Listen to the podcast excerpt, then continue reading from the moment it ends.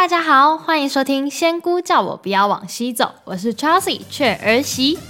这是一个跟你分享我在背包旅行的故事和欧洲生活的 podcast 频道。你现在收听的主题是雀儿媳的《从中欧流荡到巴尔干》。哎呀，大家上一周过得如何呢？我的上一周非常的开心。我有一个韩国朋友，他来找我，我们就一起去玩了南边的波兰。之后呢，我又去波斯南找一个台湾的朋友。后来回来之后呢，我就一直在犹豫，我到底要先分享这一趟旅行呢，还是要继续讲我的巴尔干？后来呢，我就决定继续讲巴尔干，因为呢，我想到前面的内容呢，我一直提及到接下来要讲的这一个国家，所以呢，我就想说，好，那我就先来介绍它。所以这一集呢，我们还在巴尔干里面，我们要来到一个跟台湾很有共感。处境蛮相似的一个国家，叫做科索沃。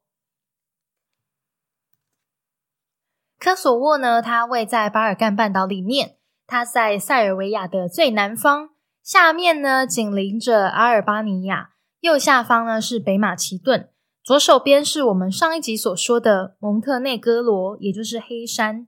现在你看到科索沃的国旗啊。它是蓝色的背景，里面有黄色的部分呢。它是科索沃的地图形状，上面呢它有六颗白色的五角星星，它代表着组成科索沃国家的六个主要民族。目前呢，主要是由阿尔巴尼亚人组成，那它占人口比率呢大概是八十八 percent 至九十 percent。那塞尔维亚人呢，它是占人口的五到七 percent，其他的呢是像波士尼亚人或者是土耳其人。罗姆人也有古拉尼人，古拉尼人呢，他们是指的是在横跨科索沃、北马其顿还有阿尔巴尼亚这三个国家的一个民族。他们多数呢是穆斯林，但是现在呢，大部分已经被阿尔巴尼亚化了。科索沃的主要语言呢，它是阿尔巴尼亚语，还有塞尔维亚语。那为了和欧盟内陆接轨。也想要表示他们很积极的想要加入欧盟，所以呢，他们使用的货币是欧元。过去的科索沃呢，他一直觉得和祖国不是属于同一个国家，所以呢，积极的争取独立。而独立之后呢，却只有得到部分国家的承认，而且也进不了联合国。这些的种种处境呢，如果你是台湾人，听起来是不是觉得蛮耳熟的？是不是觉得好像跟我们的处境？有那么一点相似呢。接下来呢，来带你认识科索沃的独立过程。我们前面提到了很多次的欧洲火药库，除了是塞尔维亚和波赫之间的战争之外呢，同时还有科索沃。在前面的塞拉耶佛引爆第一次世界大战的节目内容里，我们提到鄂图曼帝国，它向塞尔维亚所属的科索沃发动战争。最终呢，这一场战争是由鄂图曼帝国取得胜利，科索沃呢就被纳入了鄂图曼帝国的版图里面。塞尔维亚呢就将这一次的科索沃战役视为国耻，所以呢也就在后来的奥匈帝国入侵波赫的举动呢感到相当的威胁，因此才会刺杀奥匈帝国的皇储斐迪南。这个举动呢就引爆了第一次世界大战。二十世纪初呢。鄂图曼帝国渐渐走入衰败，当时的科索沃呢，重新被划入了塞尔维亚。在这之后呢的二战里，又被划入了阿尔巴尼亚里。经历了历史的演变，科索沃它已经很难融入原本的塞尔维亚。科索沃呢，它不仅是走向了伊斯兰化，而且也和阿尔巴尼亚的关系比较亲近。当时呢，塞尔维亚它对科索沃地区实行了修宪。来缩减科索沃地区的权利，导致科索沃的人民呢不满情绪更高，因此就在一九九一年的时候呢，自行举办独立公投，当时有百分之八十七的选民投票，赞成数呢更是多达了九十九点九十八 percent。在一九九一年呢，塞尔维亚的总统米洛塞维奇呢，他对于科索沃的独立诉求呢，实在是无法容忍。要求塞尔维亚的领土必须要保持完整，竟然呢就在科索沃展开了种族清洗，超过二十万的阿尔巴尼亚人呢，他们流离失所。因此啊，米洛塞维奇呢，他也有巴尔干屠夫的称号。同时呢，他也是领导着塞尔维亚和蒙特内哥罗两国所组成的南斯拉夫联盟。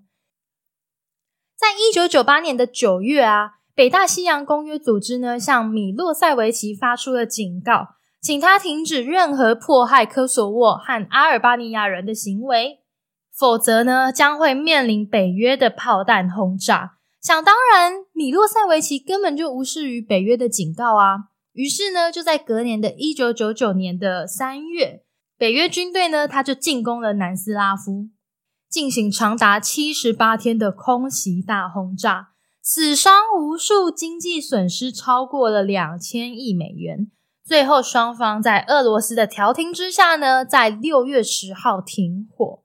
南斯拉夫的军队呢，他从科索沃撤军之后呢，联合国就接管了科索沃。科索沃解放军呢解除了武装，从此呢南斯拉夫就失去了科索沃的控制权。但是塞尔维亚仍然是表示永远不会放弃科索沃的领土。那科索沃它在被联合管托管之后呢，虽然名义上还是塞尔维亚的领土，实际上呢却享有超级高度的自治。两千零七年的十一月呢，科索沃议会进行选举，有主张独立的科索沃民主党呢成为了当时的赢家。领导着民主党的塔奇呢，他也在二零零八年的一月九号正式掌管科索沃总理的大位，并且就在二月十七号的下午三点，在科索沃的议会宣读独立宣言。议会就在三点四十九分的时候无异议表决通过。四分钟后呢，全体议员就签署同意。这一次呢，科索沃它并不是透过公投，而是透过议会来独立建国。这个独立建国呢，只花了短短的五十三分钟。隔一天呢，美国、英国、法国马上承认科索沃国家，并且宣布建立邦交关系。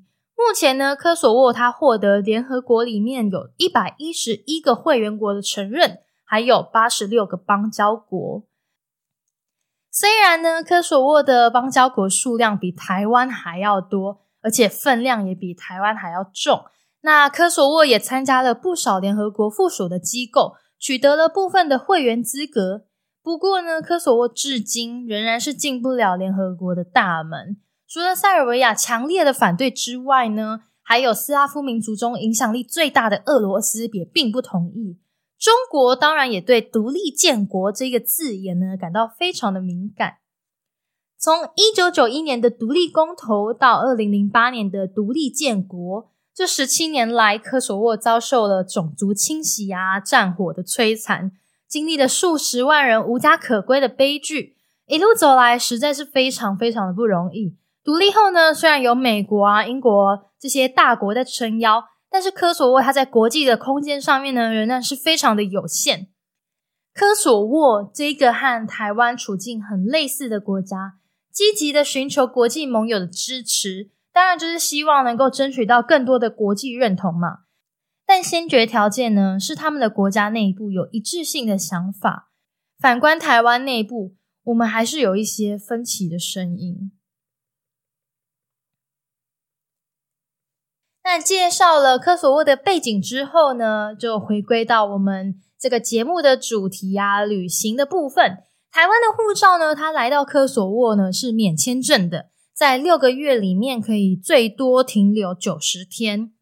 不过就有一个小程序要做的事呢，必须要先向科索沃驻土耳其伊斯坦堡总领事馆或是阿尔巴尼亚的首都蒂拉纳大使馆通报。你呢，就是上网填表格，然后寄 email 过去。我那时候看网络上面别人的分享，是有些人有收到回信，但我个人是没有收到任何的回信。不过我还是顺利的在科索沃出入境。然后我也有看到有人没有通报，也是顺利的在科索沃出入境。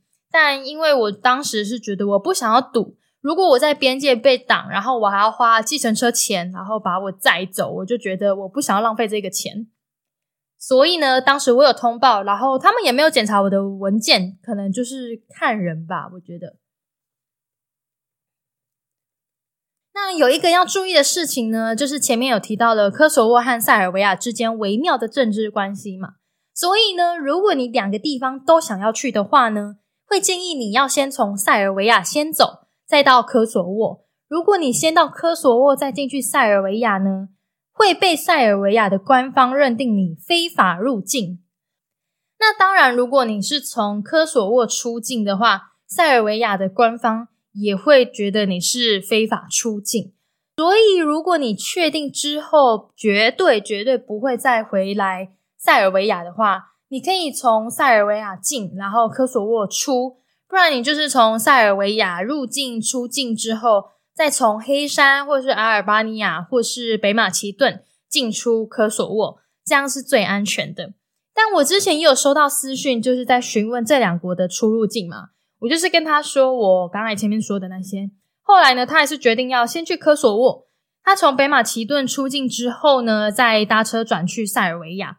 那我也有听说，就是因为科索沃官方知道这种状况。所以，通常科索沃他不会给你盖章，就是怕你之后要进去塞尔维亚的时候进不去。那我想说，电脑是不会有记录吗？还是他们真的就只是纸本作业？我也不知道。然后我当时进去科索沃的时候，我确实是都没有被盖章。但我有问他，其实我很想要收集盖章，所以我那时候他没盖章就还我的时候，我就有比那个盖章的纸的手势，我就跟他说我想要盖章，他说不用不用，是电子。那反正这就是我的经验分享喽。那我顺便题外话一下，就是我这次的巴尔干旅行啊，只有塞尔维亚没有进去，因为台湾的护照入境呢是要有签证的。我听说最多人是在匈牙利申请，不然就是在保加利亚。那听说他们的首都 Belgrade 是非常的热闹，夜生活很不错，听说有小柏林之称。但我身边真的就是真实认识的朋友。他们真正去了之后都说很还好，所以我就想说，嗯，那就算了吧。那这里我就留下次再去。那讲回来到科索沃呢，接下来我们来聊聊，我们进去到科索沃里旅行的话呢，里面有哪些东西可以看呢？首先呢，科索沃的首都叫做 Pristina，这里呢它车水马龙，人潮拥挤，也有街头表演啊，酒吧、啊商店林立的。虽然呢，他们还是有很多的地方正在建设当中，可是那一股活力感，我到现在还是记得。因为这里和我原本的想象就完全的不同，我觉得很意外，就是很有活力的城市。那也因为我前面有提到说，美国当时有支持科索沃独立嘛，然后也有帮忙科索沃的一些重建，所以你在街上呢，可以看到一些美国的国旗。或是把美国国旗和科索沃的国旗摆在一起，这里呢也有一栋建筑外墙就贴着美国前总统克林顿的照片，还有他的雕像。那在 Pristina 呢，最著名的一个地标呢，它是写着 Newborn，它代表着新生的意思，它是一个代表着新生的纪念碑。它在科索沃的二零零八年二月十七号宣布独立的那一天揭幕的。在开幕的时候呢，它是金色的。在之后的每一年的独立纪念日呢，都会重新上色。每一年都有不同的主题，还有设计。像我今年是二零二二年去的嘛，它是比较彩色的模样。如果你仔细看的话呢，它是有很多张脸的无颜会拼凑出来的，那代表着不同的种族、不同的肤色，或是不同性取向的女性意识抬头。今年呢？科索沃官方赋予它的意义呢，是指女权的力量。因此呢，它在 W 上面的翅膀呢，是一对女性侧脸而成的翅膀。除此之外呢，在科索沃还有一个蛮有名的人物，那就是德雷莎修女。她在一九一零年呢，出生在鄂图曼帝国科索沃省的史高比耶。其实我觉得这个史高比耶的翻译很难听，所以它的英文名字是叫做 Skopje。那反正呢，它这里就是今天北马其顿共和国的首都 Skopje。所以呢，很有趣的是，科索沃它和北马其顿两边呢都说德雷莎是自己国家的人。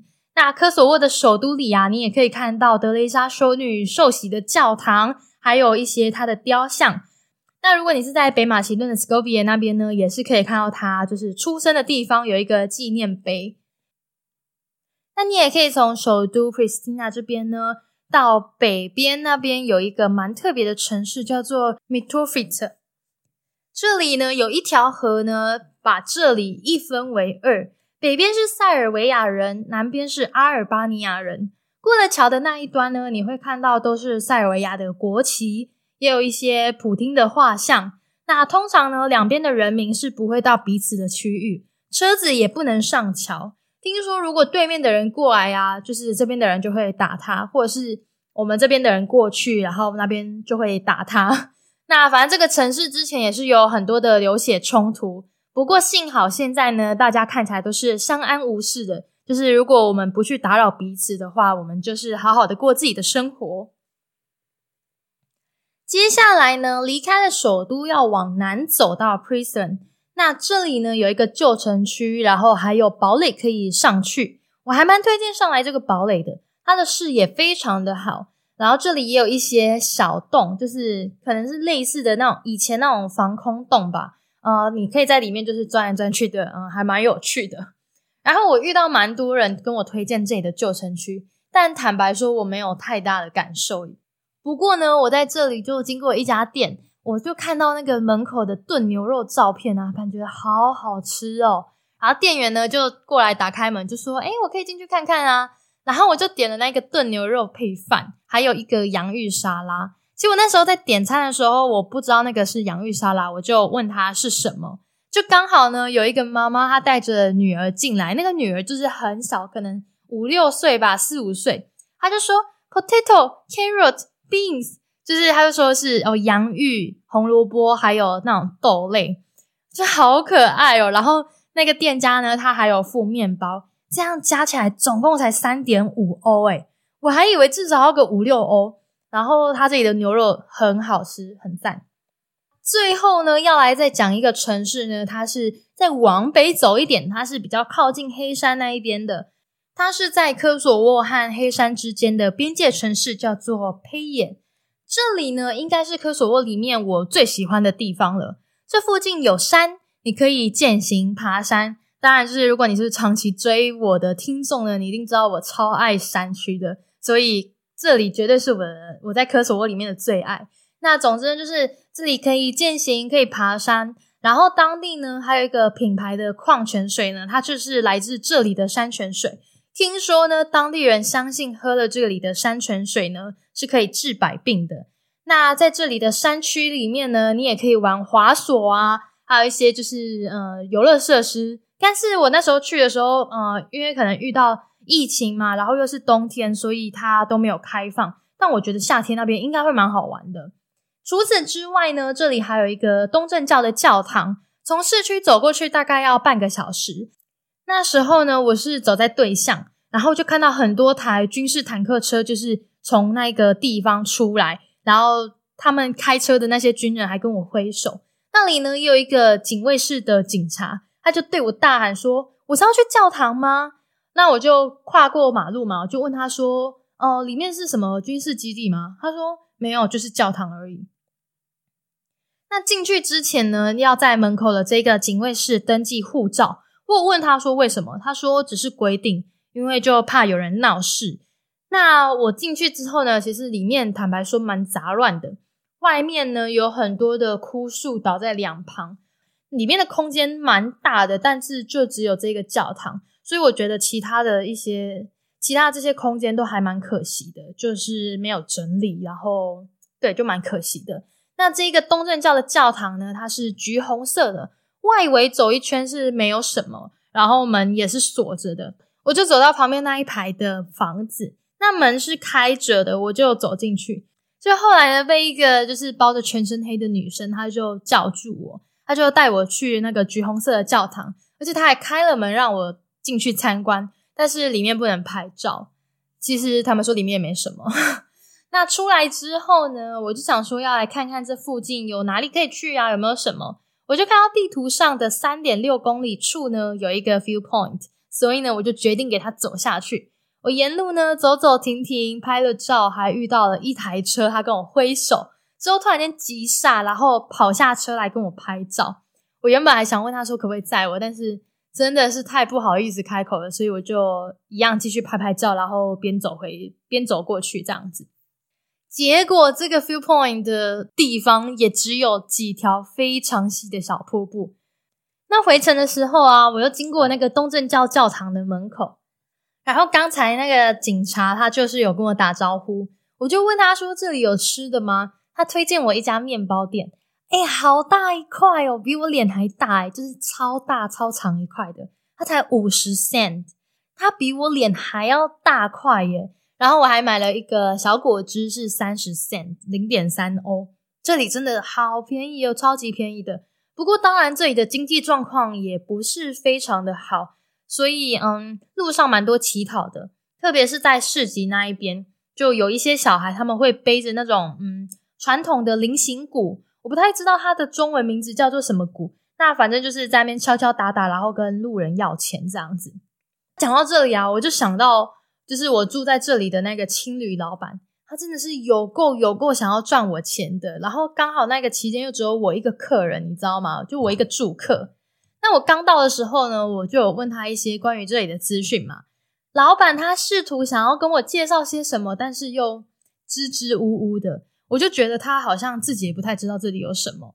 那最后呢，他就跟我说，他有在带 walking tour，他一次是五十欧，诶，一次五十欧，诶，这个价格是哪里来的？然后或者是呢，他是可以开车带我走一个路线，然后那一趟是二十欧。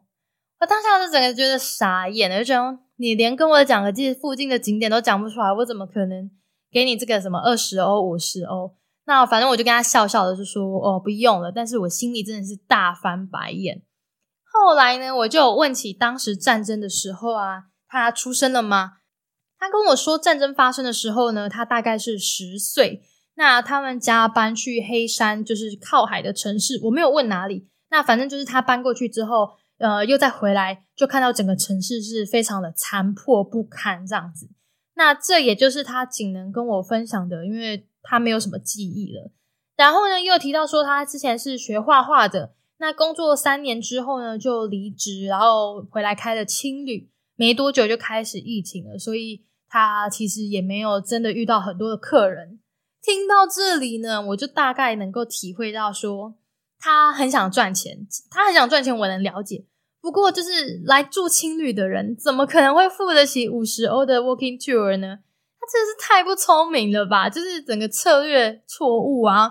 然后呢，就在我退房的时候呢，我就有跟老板讲到说我要去车站，他就问我说：“是现在吗？”我说：“对。”然后他说他可以载我去。我心就想说，不可能这一次这么好心吧，想载我。然后我就问他说：“嗯，你也要过去那一边吗？”然后他就说：“哦，没有啊，这是一个服务，一趟五欧。”我就说：“嗯，好，那我我用走了就好。”诶，从青旅到车站的距离，走路也才三十分钟。我真的是宁愿自己用走的耶。不过啊，我在这里的公车上呢，有遇到一个很漂亮的女生。一开始呢，她是从我斜后方的座位，然后换到我的后面，然后她就从就是那种呃公车座位之间的那种呃两个座位的之间的缝隙，她戳我的手臂，然后我就转头过去嘛。然后是一个很漂亮、很漂亮的女生，她就问我说：“你说英文吗？”呃，我说：“哦，呃，会啊，会啊。”然后他就说：“你介意我问你来自哪里吗？”我说：“台湾。”然后他说：“那你们讲什么语言？”我说：“我们是讲中文。”他说：“哦，他知道中文。”后来呢，我就问他说：“诶，这里有什么传统的食物吗？”然后他就跟我讲了两个东西，呃，一个是叫做 P I T E，叫 Pit 是吗？然后还有另一个呢是叫 F L I Fil 是吗？我不太知道怎么发音。那他说这两个是很传统的家常菜，可是他不知道哪里可以找到。哎，确实，我整趟路完全没有看到有店家就是写着这两种菜。那对耶，我现在突然想到，我那时候去吃炖牛肉的时候，我怎么没问他们？嗯，我忘了。但是反正总之就是，我真的有在找这两道菜，但是我没有找到。那我在想说，会不会就是真的是那种家常料理才会煮的，家里才会煮的，就是一般餐厅没在卖。哎，如果你知道的话，你可以跟我分享吗？拜托你跟我分享一下。然后呢，他就又问我说：“哎，我来这边做什么？”我说：“我是来巴尔干旅行，然后接下来我会呃从科索沃这边去阿尔巴尼亚。”他说：“阿尔巴尼亚很棒诶。然后他就推荐了我一个城市，它叫做库鲁亚，他说这里是一个古城，可以去走走看看，他很喜欢那边。确实，我后来也有去克鲁亚，但是呢，给我一个非常不好的回忆，就是在之后的阿尔巴尼亚的集数里面再跟大家分享喽。那总之，我就问他说：“诶，那你英文怎么那么好啊？”然后他就说他从小就开始学英文，学到现在，希望之后是有机会可以去其他国家工作。诶，我当时整个就被他迷住，你知道吗？因为他长得很漂亮，然后英文又很好，然后他又有企图心，我就觉得，嗯。他以后一定不得了，但他看起来蛮年轻，就是觉得他未来就是有一种无可限量，然后发着光，在金光闪闪的那种感觉。好啦，那以上呢就是我在科索沃的旅行故事啦，还有对于科索沃的介绍。如果你喜欢我分享的内容，觉得还不错的话呢，欢迎你订阅频道，而且给我五星好评，或是可以留言鼓励我哦。你也可以到节目的资讯栏里面找到更多关于我的连接，还有追踪我的 Instagram，也可以给我一些节目内容的建议哟。感谢大家的收听，我是 Chelsea 雀儿媳，多比森尼啊。